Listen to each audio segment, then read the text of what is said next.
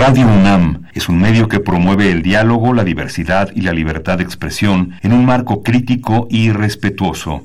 Los comentarios expresados a lo largo de su programación reflejan la opinión de quien los emite, mas no de la radiodifusora. Opciones educativas. Orientación vocacional. Arte y cultura. Deporte y salud. Esto es Brújula en Mano. El primer programa de orientación educativa en la radio. Una producción de la Dirección General de Orientación y Atención Educativa y Radio UNAM. Comenzamos.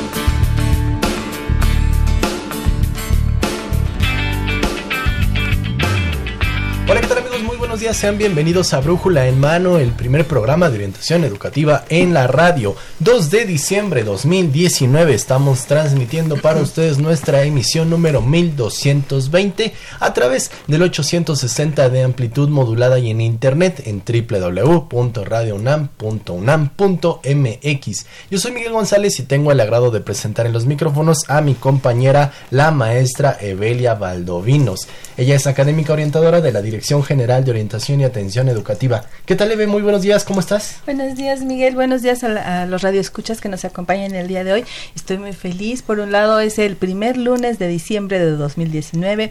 Ya huele a vacaciones también. Ya, merito, nos vamos. Ya falta el último, el último tramo de la recta.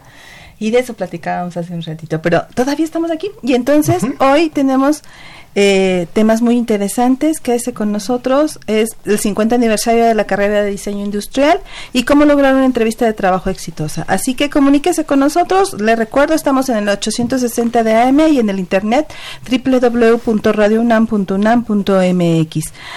Correo brújula en mano arroba hotmail.com. En Facebook a través de brújula en mano, Twitter eh, brújula en mano, perdón y los teléfonos, el teléfono es 5682-2812, así que comuníquese con nosotros y nosotras. Exactamente, queremos que se comuniquen a nuestra cabina porque ya ustedes lo saben, estamos obsequiando la colección nuevamente, esta, la Real Expedición Botánica a Nueva España. En la emisión pasada ya sorteamos el tomo número uno y en esta ocasión se va el tomo número dos. Así que queremos que se comuniquen por todos estos medios. En Facebook ya nos estamos viendo y nos estamos escuchando. También ahí nos pueden hacer el comentario, como ya lo hace Livia GA, que nos manda saludos. Muchas gracias Livia por estar pendiente. Si se quieren comunicar también teléfono 5682 2812 y entrarán a un sorteo que realizaremos al final de nuestro programa para que se puedan ganar el tomo número 2 de esta Real Expedición Botánica a la Nueva España.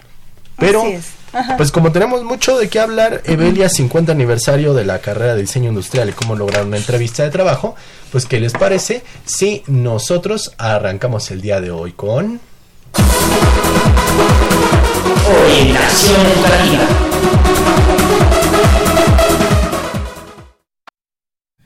Exactamente, orientación educativa. Estamos de vuelta y vamos a platicar del 50 aniversario de la carrera de diseño industrial, Eve.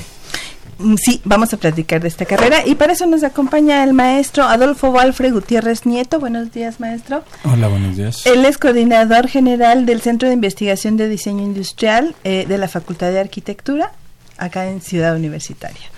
¿Qué tal? Bienvenido, gracias por estar con nosotros, maestro. Hola, muy buenos días, muchas gracias por la invitación. Y bueno, vamos a empezar de lleno con esta carrera y dice y nos para que nos platique cuáles son los antecedentes del diseño industrial a 50 años pues de su creación.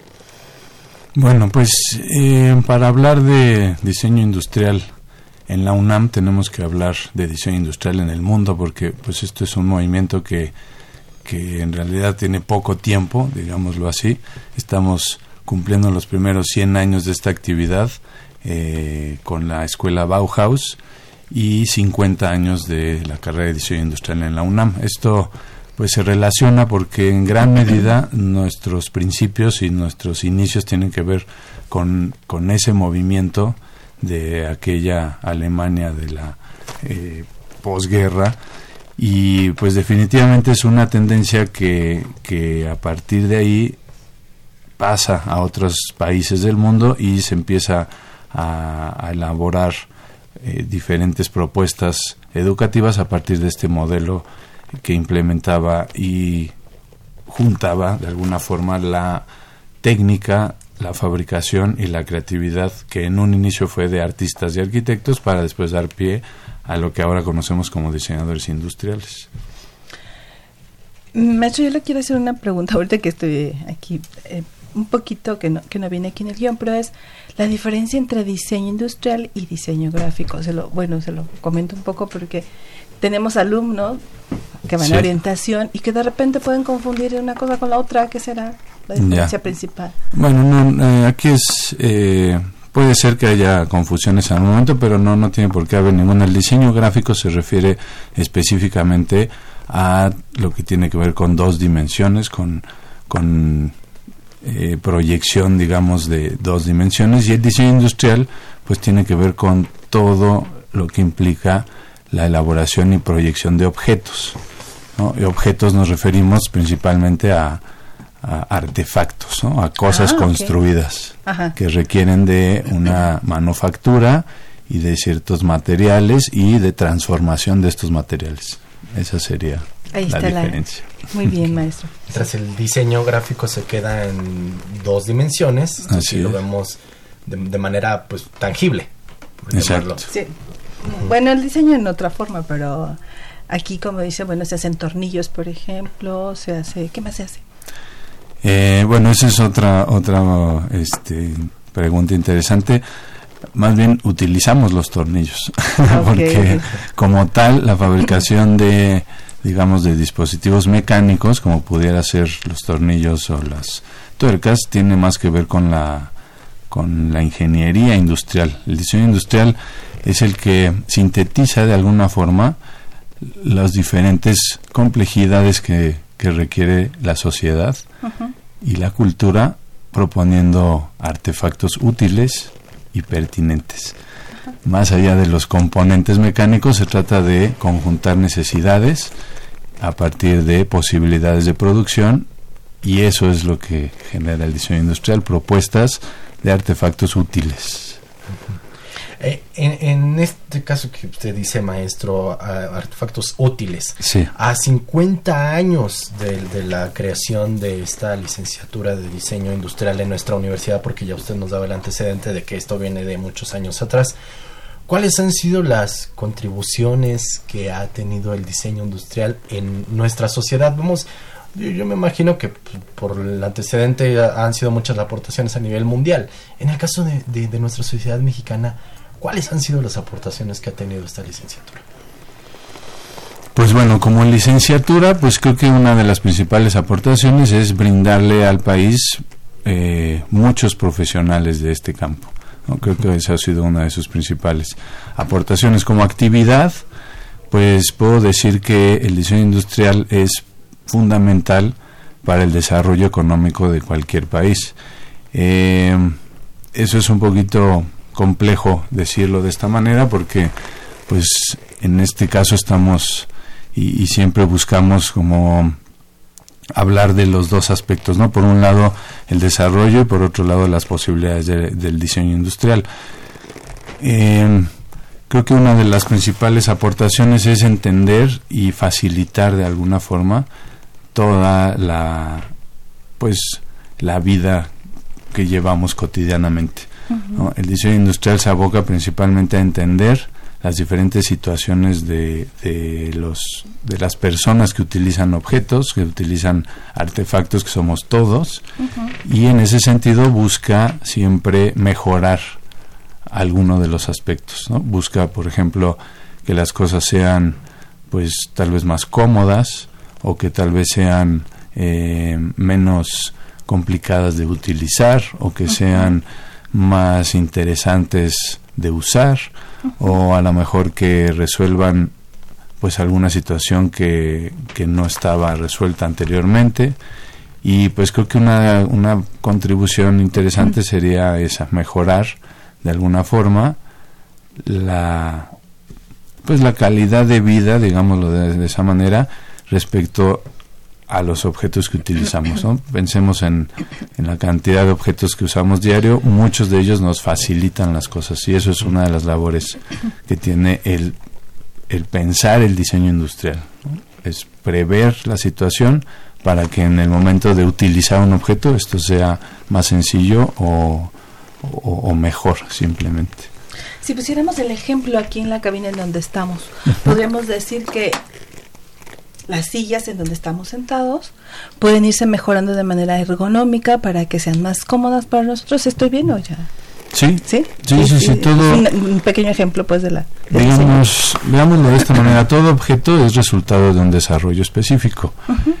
Ese desarrollo, pues, siempre tiene tiene un tiene un límite en el momento en el que, pues, hay que concluir y pasar, digamos, a, a las siguientes etapas que son producción o que son comercialización. Pero eso no quiere decir que un objeto llegue hasta ahí. Uh -huh. Todo objeto es susceptible de mejora y tal vez esa sea una de las principales tareas del diseño industrial.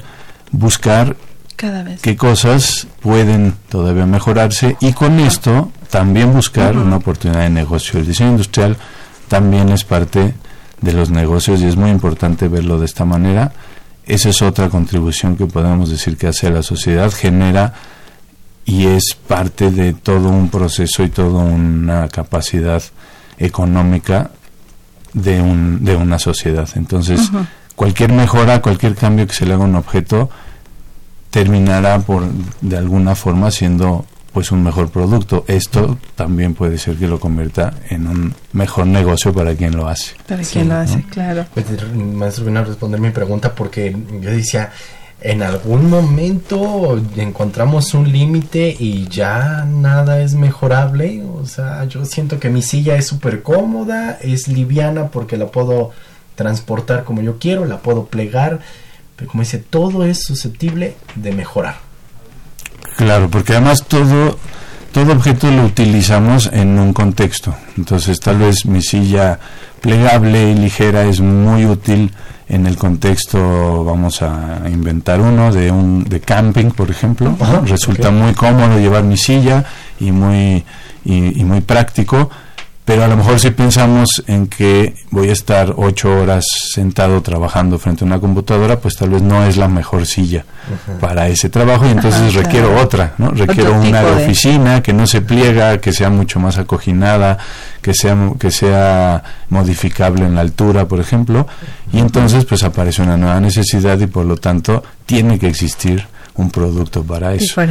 Eh, todo es susceptible de mejora claro y también hay que hay que pensar que nosotros siempre estamos en diferentes situaciones y por eso es que hay tanta variedad de productos y de, y de artefactos. Siempre necesitaremos algo distinto y lo que busca el diseño es adecuar estas propuestas a las diferentes situaciones de la vida cotidiana. Ahí está el reto diseñadores industriales y futuros diseñadores industriales. Una silla que me la pueda llevar de día de campo pero como luego tengo que trabajar en mi día de campo, sea adecuada para que pueda colocar mi computadora, para que trabaje y que pueda poner mi vasito de refresco o mi vasito de café.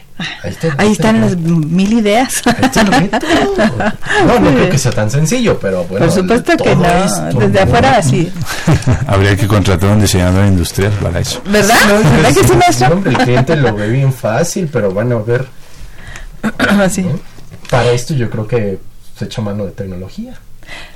Así es, y la tecnología cada día va a pasos agigantados. ¿Y cómo ha venido a revolucionar las nuevas tecnologías el campo del diseño industrial, maestro? Pues completamente. Eh, no, no sé si la tecnología revoluciona el diseño industrial o el diseño industrial revoluciona la tecnología. Creo que ese es un círculo que hay que considerar siempre para hablar de diseño industrial. De hecho, y retomando un poquito el inicio de, de, de, esta, de esta plática, en donde mencionábamos a la Bauhaus, este movimiento inicia a partir de una necesidad social, ¿no? una necesidad eh, económica, productiva, pero también a partir de una tecnología.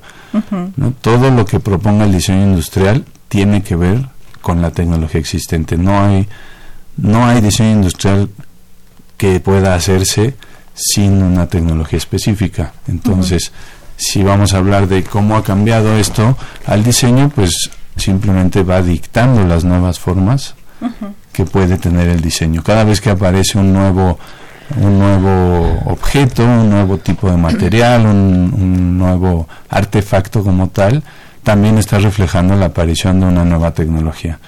Y esto es un poquito a lo que me refiero con que el diseño industrial siempre buscará hacer negocio, porque una vez que existe una nueva tecnología, pues tiene que tiene que utilizarse, tiene que redituar, tiene que explotarse y, y, en gran medida para eso es el diseño industrial.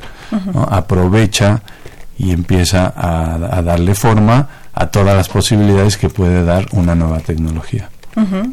Entonces, pues respondiendo a tu pregunta, la tecnología siempre va de la mano con el diseño industrial, siempre. Eh, en, en, el caso de, no lo sé, modelos tridimensionales, eh, modelos por computadora, ¿el diseñador industrial hace uso de, de estos? O, o, o, siempre va a ser una maqueta? ¿Cómo, cómo, ¿Cómo podría ser, por ejemplo, esta interacción, no sé, con, con alguna computadora, con algún programa de modelado 3D? Ok. Eh, todo diseño industrial requiere de un desarrollo. No, no para nosotros eh, es muy difícil hablar, por ejemplo, de la inspiración. ¿no? no podemos considerar que gracias a la inspiración vamos a poder diseñar algo. Eso no es tan sencillo. Todo el diseño industrial requiere de un desarrollo y requiere de seguir varios pasos en los que podemos eh, proponer, pero también comprobar lo que estamos haciendo. Eh, las herramientas el, eh, digitales actualmente son muy importantes para este desarrollo, pero tiene que ver con una de las partes de todo el proceso. Inicialmente, y esto es siempre, para hacer diseño industrial se tiene que hacer una investigación. Primero tenemos que entender en dónde estamos parados, qué es lo que existe, qué es lo que no existe, qué tecnologías hay, qué costos presenta el uh -huh. mercado, por ejemplo, quién es el mercado, quién lo va a usar, cómo lo va a usar. ¿no? Entonces toda esta parte se puede llevar pues con dibujo, digamos, o sin dibujo, ¿no? Pero Ajá. podemos utilizar varias herramientas para, para, hacer esta investigación.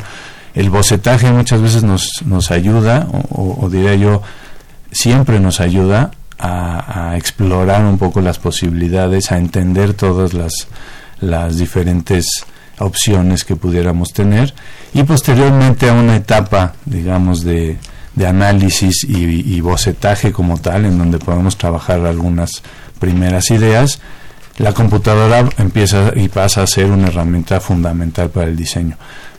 Hoy en día, pues no podemos hablar de diseño industrial sin computadoras, ¿no? sin tecnología digital. Eh, los programas que hay para el manejo de, de diseño son muchísimos, ¿no? Hay, hay programas muy especializados, de hecho, todo diseñador industrial actualmente requiere el manejo de programas de, de modelado, por ejemplo, y pues claro que facilitan en muchos sentidos la tarea, ¿no? Claro. Hacen cosas que eran muy complejas de hacer antes, ¿no? Ahorita que hablábamos de, de, lo anterior y de los inicios de la carrera, pues imagínense que todo se hacía antes a mano y se claro. dibujaba con escuadras y lápices, sí. ¿no? Ahora las computadoras nos permiten dibujar décimas o centésimas de milímetro cosa que antes pues era mucho más complejo entonces pues también en ese sentido se reflejan los objetos que hay ahora no si pensamos en, en, y si analizamos las cosas que hay hoy en día pues podemos darnos cuenta que tienen precisión no solo milimétrica sino todavía micro, micro milimétrica ¿por qué? pues porque justamente toda esta tecnología y las computadoras nos permiten ¿no? desarrollar y trabajar a ese nivel de detalle esto también tiene que ver directamente con la tecnología uh -huh. y con las posibilidades de producción a las que esto nos lleva. ¿no? Entonces, claro, es súper importante y es una de las herramientas más importantes para la precisión, para la definición y para la construcción de objetos. Exactamente. Y en ese sentido creo que sí me atrevería a decir que no es la herramienta más importante para el diseño de objetos en ese sentido creo que tenemos antes que la computadora que utilizar nuestra cabeza y nuestras uh -huh. manos. Todavía, creatividad, sí, todavía, todavía sí. Claro que sí. Entonces, es algo que tienen que ir trabajando. Muchachos, quisimos meternos un poco a, a la parte del diseño industrial en nuestra universidad. Uh -huh. En la Facultad de Arquitectura, ¿no? que nos hable un poco el maestro. Sí, vamos, que nos hable el maestro Adolfo. En la UNAM, ¿cuál sería el objetivo principal de esta carrera? Bueno, en la UNAM y como Universidad Nacional, pues creo que el principal objetivo es formar profesionales eh, responsables y conscientes de la situación en la escena actual de este país, ¿no? Creo que creo que esa es la principal función y más allá de, de la carrera como tal, pues creo que tenemos una gran responsabilidad en formar personas y ciudadanos conscientes. ¿no? Creo que esa es la principal. Conscientes, justamente, ¿no? Lo decía usted hace unos momentos, ¿no? El dónde están. Justamente ¿Dónde están? ¿Cuáles son las necesidades de la sociedad contemporánea también? Y la UNAM tiene diferentes sedes donde se imparte la carrera, específicamente de en Ciudad Universitaria. ¿Cuál sería el plan de estudios? ¿O qué nos puedes comentar al respecto del sí, del plan de estudios que se lleva aquí en Ciudad duración de la Universitaria? carrera. Sí, las materias un poco y las áreas finales también es importante, ¿no? Bueno, la, la carrera se, se divide básicamente en tres en tres bloques en donde podemos abordamos este todos estos saberes desde diferentes enfoques algunos son un primer enfoque es, es la parte pues práctica ¿no? en donde vemos y entendemos temas de manejo de materiales ¿no? por eso es que contamos con laboratorios de materiales en donde los alumnos pueden experimentar y entender además de conocer pues cómo es que funcionan, digamos, los aspectos más básicos de la transformación de materiales.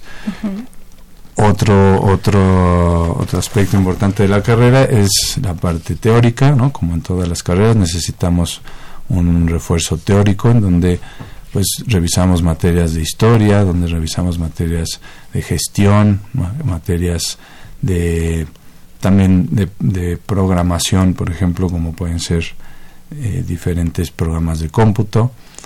Y tenemos otro aspecto que es más el, aspecto humano, en donde pues revisamos materias que tienen que ver más con la sociedad, con, la, con el trabajo, eh, digamos, hacia la gestión de, de, de manejo de negocio, manejo de, de pues aspectos de diseño y de mercado, por ejemplo.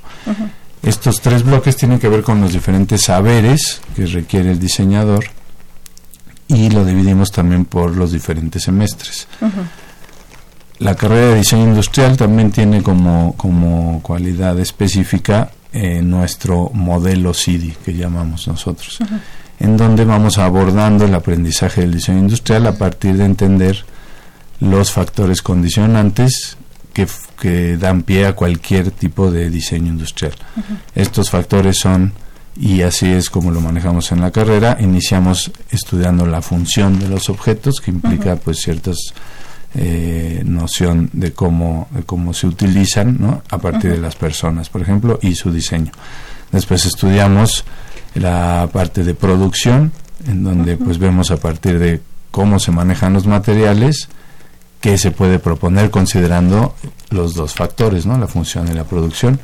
Y para los últimos años de la carrera revisamos las partes un poco más subjetivas que requieren de, de- de manejar, digamos, toda, el- todas las temáticas, toda la temática de diseño junto, que es la ergonomía y la estética. ¿no? La estética se maneja en el último grado, en el último nivel, ya que esta, digamos, que es el factor más complejo porque envuelve a todos los demás y es, es un resultado de la transformación y la propuesta de diseño propiamente.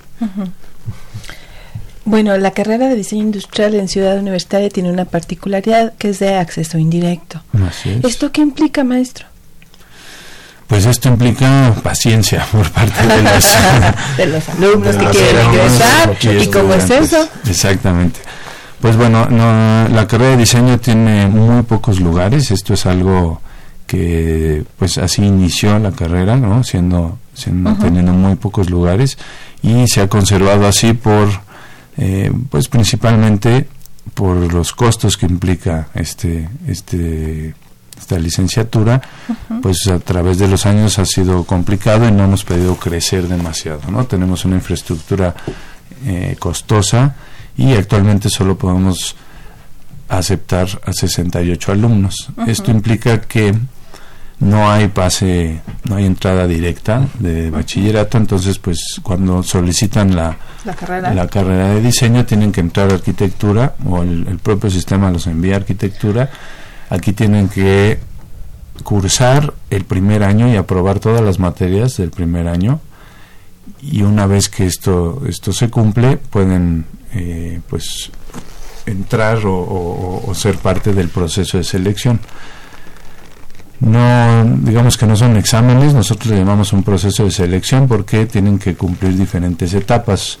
Una etapa del proceso tiene que ver con las aptitudes que tienen los alumnos en donde pues sí hacemos un ejercicio presencial les pedimos una una suerte de desarrollo de proyecto muy rápido, en unas tres horas más o menos. Y con esto vemos principalmente las actitudes que tiene, las, perdón, las aptitudes que tienen los, Los los jóvenes. estudiantes, ¿no? los aspirantes. Sí.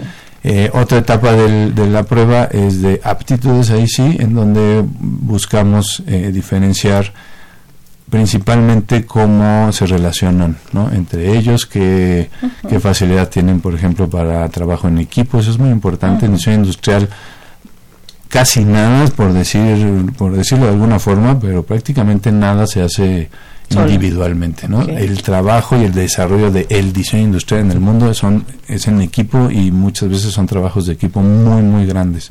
Entonces, para nosotros es algo muy importante que los alumnos puedan y tengan esta facilidad por trabajar en, En equipo, y por saberse relacionar. Es. Es importante para nosotros también ver quiénes tienen eh, ciertas aptitudes de líder, quiénes son, ¿no? Quienes eh, pueden trabajar más llevando instrucciones. Entonces, esa es toda una... La presión encima. La presión es bien importante, saber manejar la presión es importante, saber manejar la cantidad de trabajo es importante.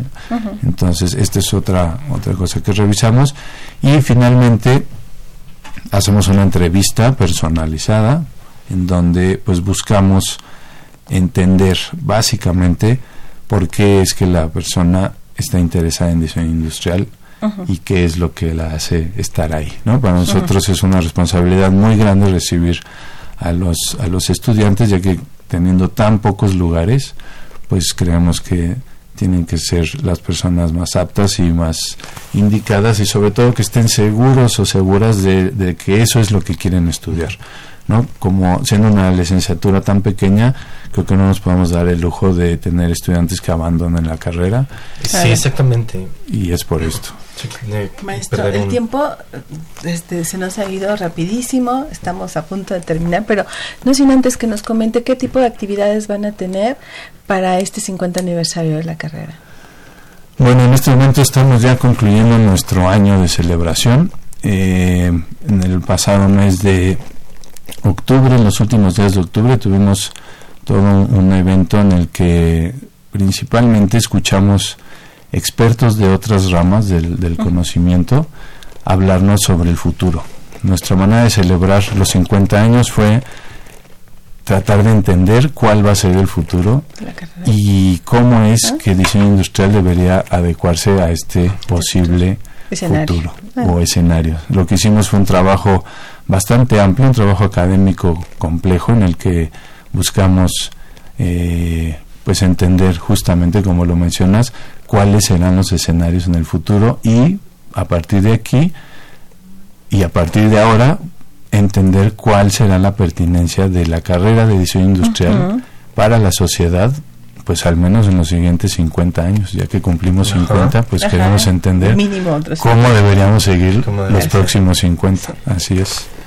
Qué bonito, ¿no? Ves, tal vez no ver el camino que se ha recorrido, sino lo que viene.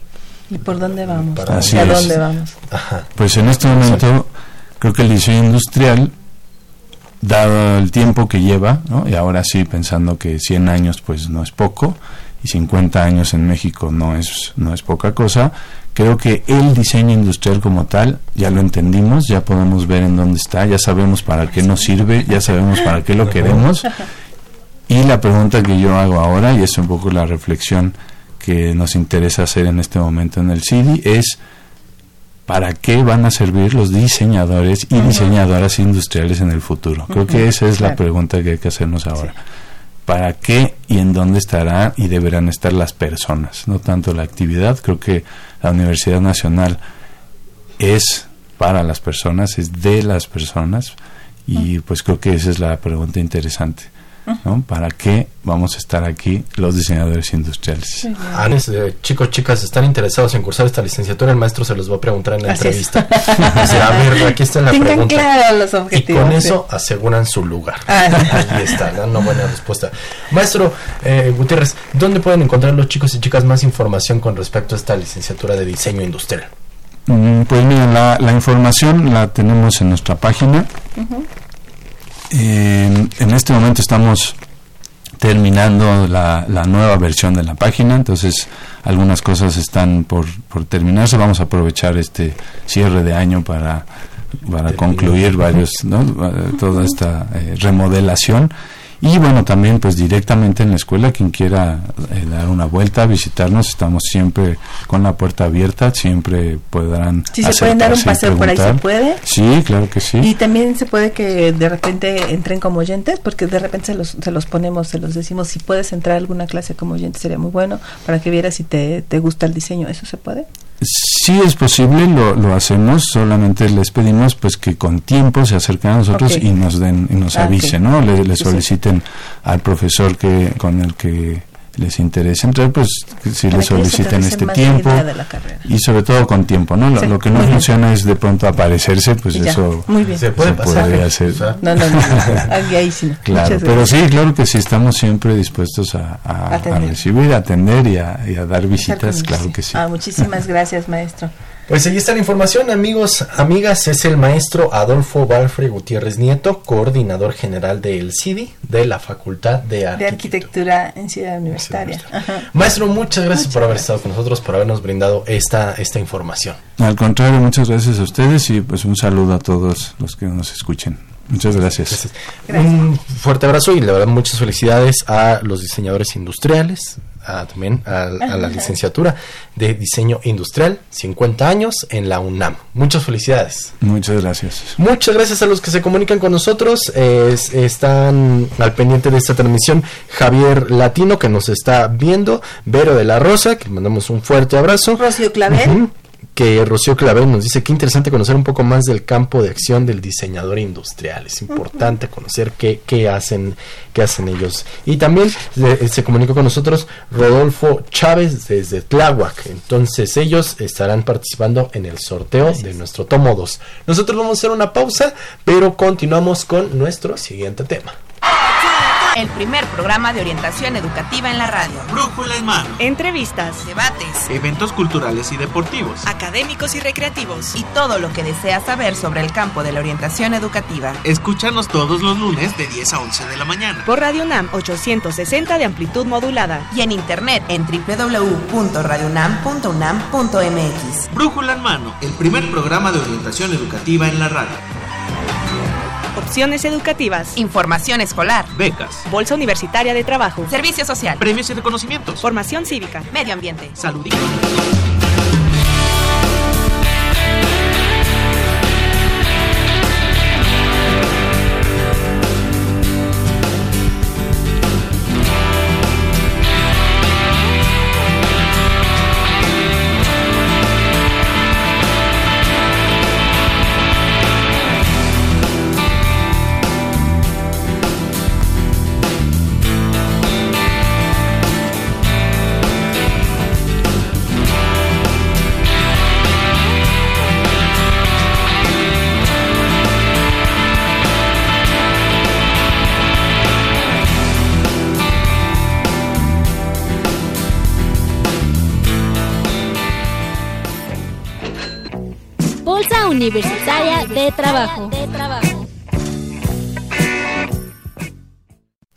Y estamos de vuelta, pues como lo habíamos prometido al inicio del programa, vamos a hablar de un tema de la Bolsa Universitaria de Trabajo. Un tema muy importante porque es cómo lograr una entrevista de trabajo exitosa. Esto es muy importante porque muchos de nuestros alumnos, por ejemplo, cuando acaban recién egresan de la carrera, eh, tienen muchas dudas, muchas inseguridades acerca de cómo me voy a presentar, cómo me voy a preparar para una entrevista de trabajo. Y aquí es donde vamos a, a agradecer a nuestros invitados que nos den todos los tips posibles para nuestros egresados de, de, de la UNAM. Claro, claro que sí. Por eso damos la bienvenida a María José Valdés. Ella pertenece al área de atracción de talento de Zurich, México. Así María José, gracias por estar con nosotros. Bienvenida. Gracias a ustedes por, por la invitación y pues bueno, a compartir información que sea de utilidad para todos los jóvenes. Exactamente. muchas gracias. También nos acompaña David Galván. Trabajas en talento también en Zurich, ¿verdad? Este, no, este, yo vengo de la de parte de comunicaciones de, de Zurich, México. Ah, bueno, pues ahorita nos platicarán. Claro los, muchas gracias. Y primero que nada, María José, eh, ¿qué es Zurich, México? Pues bueno, les cuento un poco acerca de, de Zurich para quienes no, no lo, la conocen. Eh, somos una aseguradora eh, suiza, de origen suizo, eh, que tiene presencia en más de 210 países. Eh, en México ya tenemos 35 años, estamos cumpliendo este año eh, ese aniversario. ¿Cuál es nuestra misión? Pues bueno, enseñar a nuestros clientes acerca de los riesgos y cómo protegerse de ellos uh -huh. con una gama de productos eh, tanto personales como empresariales. Entonces, pues esa es justo la misión de Zurich, eh, prevenir los riesgos y para ello pues hay que conocerlos primeramente.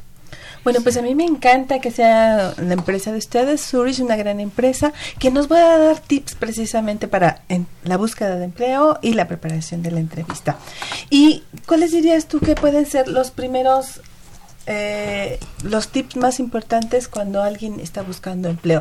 Tanto si son recién egresados que no tienen mucha experiencia, como los que tienen mayor experiencia y que posiblemente puedan ser como sobrecalificados, digamos. Exactamente, pues bueno, lo primero es eh, tener un currículum hecho, ¿no? Sea uh -huh. alguien que esté estudiando todavía o alguien que ya salió de la escuela, es muy importante tener este documento hecho. Uh -huh. eh, es muy importante que, bueno, elijan un formato que sea sencillo, ¿no? No porque le pongan muchos colores o muchas imágenes uh -huh. o mucha información, precisamente va a ser un currículum adecuado.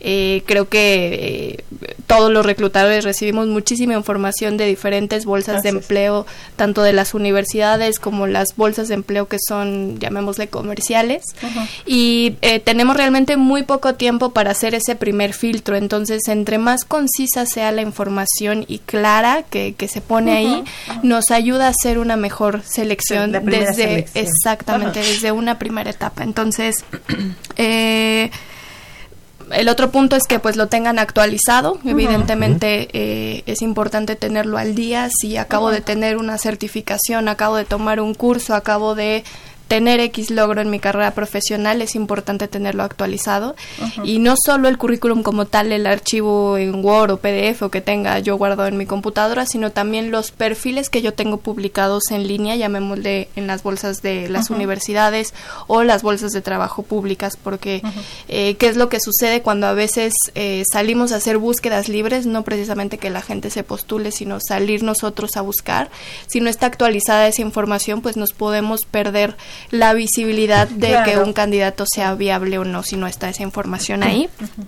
eh, el otro punto es eh, que se aseguren eh, si se están postulando a través de una bolsa de trabajo, como decía, que esté actual, mandando a través de un correo electrónico, pues que uh -huh. el documento sea eh, visible. A veces los documentos están dañados, no me doy uh -huh. cuenta al envío y cuando yo lo en quiero abrir, no, no lo puedo abrir, ¿no? O lo mando en un formato si soy, no sé, diseñador gráfico, en algún uh -huh. formato que solo puedo abrir en programas de diseño, pues a veces no tenemos la oportunidad de ver esa información. Y realmente el poco que tenemos, el perdón, el tiempo que tenemos es poco, entonces no es si yo no lo de... puedo abrir, lo desecho. Exactamente, totalmente. No lo abrí, pues ya, es una y oportunidad. de mi vida. Exactamente. Puse era... mi vida en eso que no se podía abrir. Exactamente, sí. entonces ya no llegamos a ver esa información, la perdemos uh -huh. y pues con ello uh -huh. la oportunidad de que participen en algún proceso de selección. ¿Cuáles son los bloques que consideramos son claves al hacer un currículum? A ver. Eh, primero que traiga sus datos personales, ¿no? Muchas veces ponen eh, Juanito Pérez, pero bueno, ¿dónde puedo contactar a Juanito Pérez? llámese un número de teléfono celular o eh, alguna dirección de correo, electrónico. Y una recomendación, si van a empezar ya a enviar su currículum con estos datos de contacto, es muy importante que por un tema de de presentación y de profesionalismo eh, tengan una cuenta de correo electrónico que sea compartible, ¿no? De repente nos encontramos con currículums que lo vemos muy bien, pero vemos el correo electrónico de cuando era adolescente y era fanático de exactamente o bajo exactamente Barbie. Digamos un, un, correo como más profesional exactamente exactamente. Si van a empezar ya a compartir esta información personal eh, da una muy buena imagen que tengan pues un correo ya eh, que hable de, de ese profesionalismo que, que, van a empezar a tener Exacto. Otra parte importante creo que es colocar un objetivo profesional, ¿no? ¿Para qué estoy buscando trabajo? Si es que hoy todavía estoy estudiando, ¿cuál es esa meta o ese objetivo que estoy intentando conseguir en este momento que estoy empezando a buscar trabajo? Eh, si ya terminé, pues bueno, ¿cuáles son las áreas en las que he tenido experiencia, en las cuales eh, eh con lo que ya he hecho puedo aportar, qué cosas puedo aportar. Es importante que un pequeño texto, dos, tres líneas, tampoco es que tenga que ser tan extenso, pero que sí nos dé una visibilidad de cuáles son pues las motivaciones o lo que está buscando esta persona. En el caso de los de los recién egresados que no tienen experiencia, ¿qué ¿Qué resaltarías ahí? ¿Qué pueden ellos presentar? En cuanto a objetivo, podrían poner, eh, si todavía están estudiando, pues bueno, poner en práctica los conocimientos que he adquirido hasta el momento de tal semestre de mi carrera, o eh, aprender más, o eh, sobre todo mucho lo que se da en en los programas de becarios es cómo puedo yo aportar a la organización desde un punto de vista distinto, ¿no? A veces las empresas estamos ya muy metidos en nuestro día a día y traer ojos frescos, ojos nuevos con ciertas aptitudes, pues ayudan a aportar a las organizaciones. Entonces, desde ahí puede partir su objetivo profesional si es que todavía están estudiando, como lo que ya aprendí lo pongo pues ahora sí que al servicio de una organización para poder contribuir. Otro punto muy importante en la educación, eh, en el caso de que estén estudiando, estudiante de qué semestre, cuánto tiempo tengo pendiente. Pongo el kinder al que fui, la... Eh, no, no, no, realmente el kinder, el, el, kinder ya no sería algo relevante. Yo creo que a partir del nivel eh, licenciatura hay gente que pone el tema de eh, la preparatoria o secundaria si tuvieron algún título técnico que puede darle un soporte a lo que actualmente estén estudiando en la universidad, ¿no? A lo mejor no sé, técnico en contabilidad, este, técnico en diseño, ¿no? Técnico en mecánica industrial. Hay ocasiones en que si se tienen ese tipo de estudios, pues es importante ponerlo porque fortalece ese perfil de la persona que, que lo presenta. Si no tengo algo de eso, entonces vámonos a la licenciatura, ¿no? Damos por entendido que si estamos en la licenciatura es porque pasamos. Ya pasamos todo lo demás, quisiera yo pensar que fue eh, eh, correcta, exactamente. de acuerdo, María José. Luego nos vamos al tema de eh, experiencia, que aquí si hablamos nuevamente de gente que está estudiando, puede ser que ya hayan hecho un programa de becariado anteriormente con otra organización, puede ser que hayan hecho servicio, social. exactamente, o que... Prácticas profesionales. Prácticas profesionales o trabaje X tiempo en X empresa, ¿no? A veces hay chicos que han tenido oportunidad de trabajar ayudando en alguna tienda, en algún autoservicio. Aunque, porque esto les inquieta, aunque no sea relacionado específicamente con su carrera actualmente. Correcto, ¿por qué? Porque eso nos da una visión eh, muchísimo más amplia de a qué tipo de situaciones ya se ha enfrentado esta persona, ¿no? Si me pone que he trabajado en una tienda atendiendo personas, pues bueno, sé que ya tiene cierta experiencia en el trato a clientes, exactamente. A lo mejor se enfrentó a situaciones difíciles si trabajó en un banco, ¿no? Por decir cualquier cosa, porque siempre nos peleamos con la gente del banco, entonces seguramente si es si ha tenido que ser mesero, mesero Exactamente. es que somos tan complejos que ya también para atender gente se necesita mucha habilidad. Exactamente. Habla ya también de a lo mejor cortesía, ¿no? En este caso, de etcétera, ¿no? Muchas otras situaciones que, aunque dicen, pues es un trabajo que para mí fue informal, ¿no? eh, pero para nosotros como reclutadores nos da mucho contexto de en qué ya se ha desenvuelto esta persona. Sí. Y sí, adelante. Bueno, no, adelante María José, porque nos das más tips para este Sí, sí, sí, sí. Y eh, la otra parte muy importante, eh, conocimiento y certificaciones. Em, esto tiene que ver con que si yo tengo un nivel de inglés avanzado, sé manejar Excel, sé manejar Sí. X lenguajes de programación, eh, sí tengo certificaciones de, no sé, cómo hacer entrevistas, ¿no? Todo este tipo de cosas en las que a lo mejor fue un taller, un curso en el que yo me metí en el verano, pero me dio cierto conocimiento o me dio ciertas habilidades, Eso vale. es importante ponerlo aquí porque nuevamente nos da eh, pues mucha más amplitud de entender a quién estamos leyendo. Eh, y por último, colocar la parte de logros, que aquí sirve mucho para el tema de los estudiantes. ¿Por qué?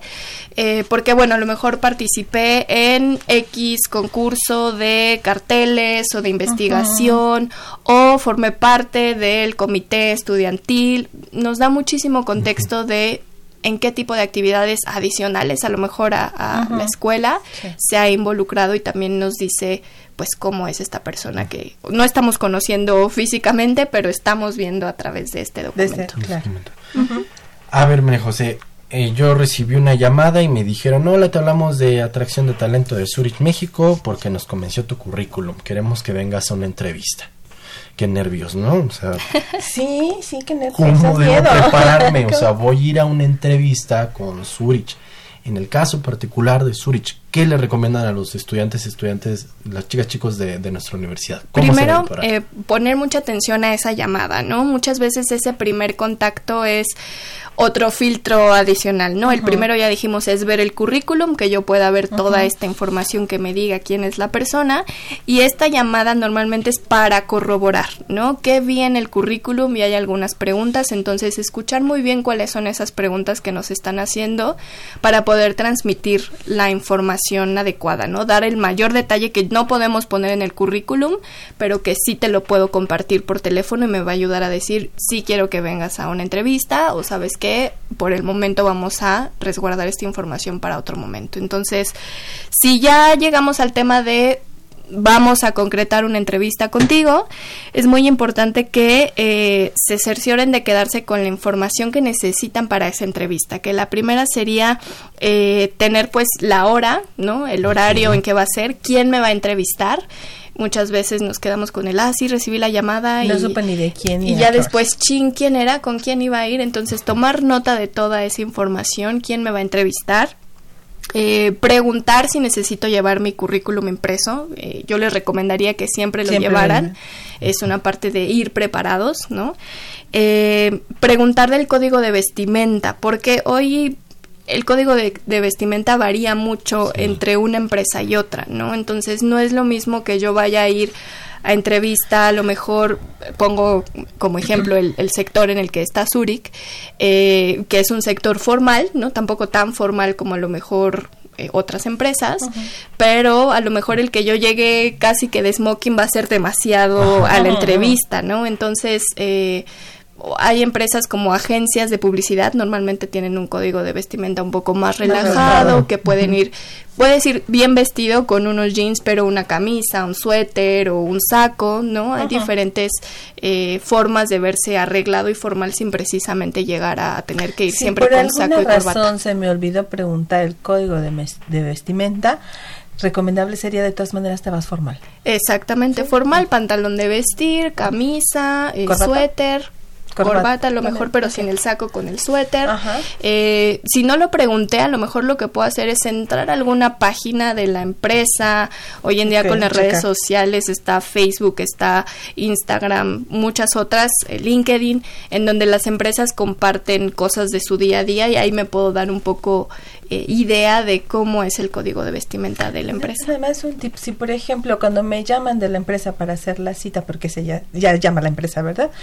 Y por alguna razón yo estoy en el camión, o estoy manejando, o este contesto a la carrera, ¿qué hago? O sea, les digo, ¿te llamo después o qué sería lo recomendable? Pues si no es el lugar adecuado para tomar la llamada, porque justo luego cuando están en la calle hay mucho ruido, no traen este los audífonos, tampoco escucho bien, entonces la comunicación no, no fluye, es importante que puedan decir, sabes que estoy ocupado o tal cual vengo en el transporte público, márcame en cinco minutos porque siempre hay esta disposición de yo te vuelvo a marcar. ¿Y, no se enojan ustedes? No, la verdad es que no. Cuando estamos interesados y necesitamos contactar a esa persona, pues no importa, ¿no? Me ocupo o a lo mejor le llamo a otra persona. O le puedo decir te marco.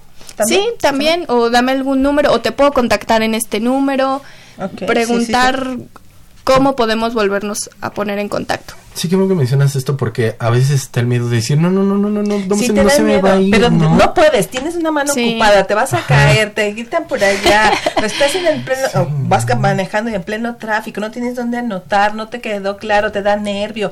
Sí. ¿Qué haces con sí, No, Pero fíjense esto, o sea, si les hablaron, es porque les interesa. Exacto, porque hay un interés en su perfil, porque ya vimos que hay esa oportunidad en que podamos colaborar tanto ellos aprendiendo como nosotros enseñando y dando estas oportunidades de, aprender en el trabajo.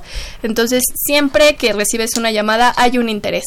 Y puedo decirles que me ha tocado personalmente hacer cinco llamadas en un día a una persona cuando hay el interés, ¿no? Obviamente llega un punto en que dices, pues ya no me tomó la llamada, pues tampoco hay interés de su parte, ¿no? Pero también demuestra este eh, interés, vuelvo a decir la palabra, si yo digo estoy ocupado. ¿Por qué? Porque estoy buscando el momento para que se pueda dar una mejor comunicación.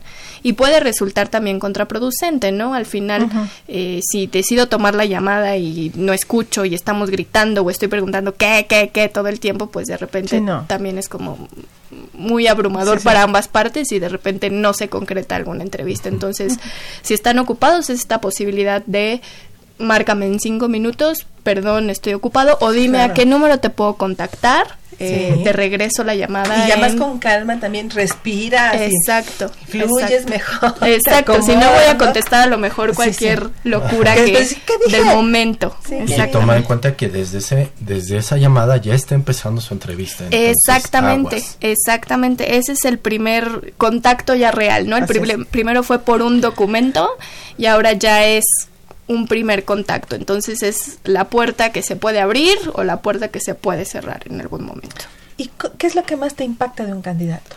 Lo que más impacta de un candidato eh, cuando hablamos en un filtro telefónico es que me pueda dar mayor información de lo que ha estado haciendo, ¿no? Esos logros que me comunicó en el documento eh, me los pueda transmitir más detallados, ¿no? Que si yo le pregunto y corroborarlo, ¿no? Hay veces que nos ha tocado realmente que en el CV ponen que, bueno, son Superman y hacen 20 mil cosas al mismo tiempo y ya cuando marcas con la persona te das cuenta que no. Entonces, lo más importante es percatarse de esa... Eh, ¿Congruencia o honestidad? Exactamente, congruencia eh, y también honestidad, como, como bien lo dices, de lo que nos enseñan en un primer plano a lo que ya puedo ver en una llamada telefónica, ¿no? Que estamos hablando, ese es el primer, el primer filtro. Eh, ya cuando lleguen a la entrevista es muy importante que eh, lleguen preparados, ¿no? Se den el tiempo de, bueno, si voy a ir a una entrevista, me siento, reviso, eh, reviso mi CV, eh, para recordar otra vez qué fue lo que puse ahí, ¿no? A lo mejor lo hice hace algunos meses y ya no tengo como tan clara la información que puse ahí, entonces la reviso. Eh, a lo mejor no me di cuenta y no estaba actualizado, entonces voy a llevar a la entrevista el reciente, el que esté actualizado, porque a lo mejor ya pasó algún tiempo. Eh, que investiguen también sobre la empresa, ¿no? Muchas veces eh, cuando estamos en estos eh, en estas primeras experiencias de trabajo nos llaman y órale, me voy, no, no importa, no, sé ni siquiera dónde voy, ¿no? Tengo ganas de trabajar, pero también es importante que se den el tiempo de investigar a la empresa, ¿no? ¿Qué tipo de empresa es? Eh, ¿Cómo es la cultura de esta empresa? Y lo pueden ver, repito, en redes sociales, hoy está muy abierto ese tema de comunicación. ¿Cuáles son... Eh, pues bueno, las ofertas que tienen adicionales. Muchas veces nos vamos justo en nuestras primeras experiencias de trabajo, ahora sí que por el dinero, ¿no? Lo que más, el que más nos ofrezca es a donde me voy, pero pensando en una relación a largo plazo, también deberían de pensar en, en investigar cuáles son las oportunidades que me ofrece esta organización de seguir creciendo y cuáles son esos beneficios adicionales a únicamente un, un sueldo, ¿no? Hay empresas que sí te ofrecen un sueldo alto, pero estás cotizando en el IMSS con, con el mínimo, ¿no? Y hay gente que dice, está bien, así yo quiero, y es válido, ¿no? Sí. Pero, ¿qué implicaciones va a tener en un futuro que no esté cotizando en el IMSS con lo que debe de ser, ¿no? Versus a lo mejor una empresa que me está ofreciendo, no sé, seguro de gastos médicos mayores, un seguro Claro, de vida, etcétera, ¿no? Entonces, poner eh, sobre la balanza también antes de decidir ir a una entrevista, si es una empresa a la que realmente quiero entrar y quiero estar en ese momento. ¿Sabes? Perdón, nada más le quería pre- preguntar. Tengo un poco de angustia por el tiempo porque me creo que todo lo que nos estás exponiendo es tan importante y ta- tan valioso en cuanto a tips que ya estoy. ¿Y que nos habla de esto? ¿Y que nos habla de.? Pero fíjate que una de las inquietudes, nada más, perdón, me voy a salir un poquito de ahí porque una de las inquietudes que yo más he detectado ahorita con nuestros universitarios es la sobrecalificación. Que van a las entrevistas y me dicen, es que ya tienes doctorado, ya- pues, maestría, doctorado, estás sobrecalificado. Entonces están tan des- desmotivados, tan desva este desmoralizados, ¿no? Por las entrevistas. ¿Qué hago? Si ya tengo todo este bagaje, ya tengo además experiencia y no me contratan. ¿Tú qué les recomendarías a esas personas? Creo que la clave está en encontrar eh, la organización y la vacante adecuada, ¿no? Muchas veces, y, y nos ha pasado, se postula gente que tiene este tipo de calificaciones para un programa de becarios, en el cual el programa de becarios es básicamente alguien que esté estudiando y que nos va a poder apoyar con ciertas tareas que hoy, eh, si lo queremos ver, son de menor impacto a la organización porque son administrativas, es darle seguimiento a cosas, ¿no? Dependiendo del área será el tema que Pero si yo veo a una persona con, con esas eh, con ese background o, o con esas características, mi recomendación sería ya no busques un programa de becarios, busca un programa a lo mejor de trainees, que es un nivel un poquito más avanzado, ¿no? En donde ya las actividades que hago ya son gestionar algún proyecto, eh, cambiar el proceso de algún área o eh, incluso hay programas de trainees que son de rotación, ¿no? Entonces,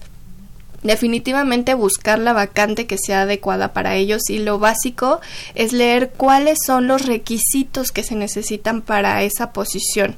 A veces, y, y creo que en algún momento yo también lo hice, ¿no? Llegué a ver una vacante y dije, pues me postulo porque yo tengo más y seguro Sí, yo me sí. voy a quedar, pero a veces las vacantes son como tan necesarias que estén en ese nivel inicial o básico que es a la que debo de postularme esta o a la otra que ya me pide más más requisitos, ¿no? O incluso si soy ya recién egresado y ya tengo una maestría, tengo un doctorado, Sí. a lo mejor ya no voy a ir a buscar un programa de medio tiempo de becarios, voy a ir a buscar una vacante de tiempo completo en donde yo pueda poner en, en en cómo se llama en uso todo ese background que yo traigo creo que la clave está en que antes de que se postulen puedan realmente leer cuáles son los requisitos de esa vacante y entonces sí me postulo porque estoy seguro que va a llegar a un final eh, concreto con la organización. Es un tema de paciencia Sí, también para que encuentren, porque de lo contrario aceptamos algo que podría ser un poco más bajo correcto. y después nos vamos a desesperar. Vamos a a la Sí. empresa, ¿sabes qué? Mejor me voy porque Exacto. no estoy explotando al 100%. Termino ¿no? sintiéndome que no estoy usando mis conocimientos, mis habilidades y entonces termino buscando otras oportunidades, ¿no? Entonces es muy importante que busquen la vacante de acuerdo al nivel educativo y competencias que tienen. María José, el tiempo se nos termina en Radio Nam, pero nos regalarías unos minutos para seguir en nuestro Facebook en Brújula Claro que sí, claro que sí. Entonces, ahí está, los invitamos a que pasen a nuestro Facebook para que sigan eh, sigan escuchando todas estas recomendaciones. El tiempo en Radio Nam se nos termina. Les recordamos que nosotros tenemos una cita el próximo lunes. Nos están escuchando también Juan González Ordaz, que manda un fuerte abrazo. Juan Hilario, que nos envía saludos a todo Gracias, Juan Hilario. especialmente a Eve, Alfred, eh, y ya dice, buen día, hay empresas que están promoviendo contratar a personal sin estudio de licenciatura. A ver, ahorita, ahorita leo tu, tu mensaje, Alfred, pero queremos agradecer y tenemos una cita el próximo lunes con otros temas. eh. Así es, los esperamos. Eh, tenemos licenciado en Desarrollo Comunitario para el Envejecimiento y CEIVOC, Sistema de Exploración de Intereses Vocacionales. Aquí los es- esperamos. Queremos agradecer en los controles técnicos a mi queridísima Socorro Montes en la producción y locución. Estuvo Marina Estrella y Miguel Belmont en la producción y realización general. Estuvo Saúl Rodríguez y de estos micrófonos se despiden. Evelia Valdovinos. Y Miguel González. Por favor, sea feliz. La Dirección General de Orientación y Atención Educativa y Radio UNAM presentaron Brújula en Mano. el primer programa de orientación educativa en la radio.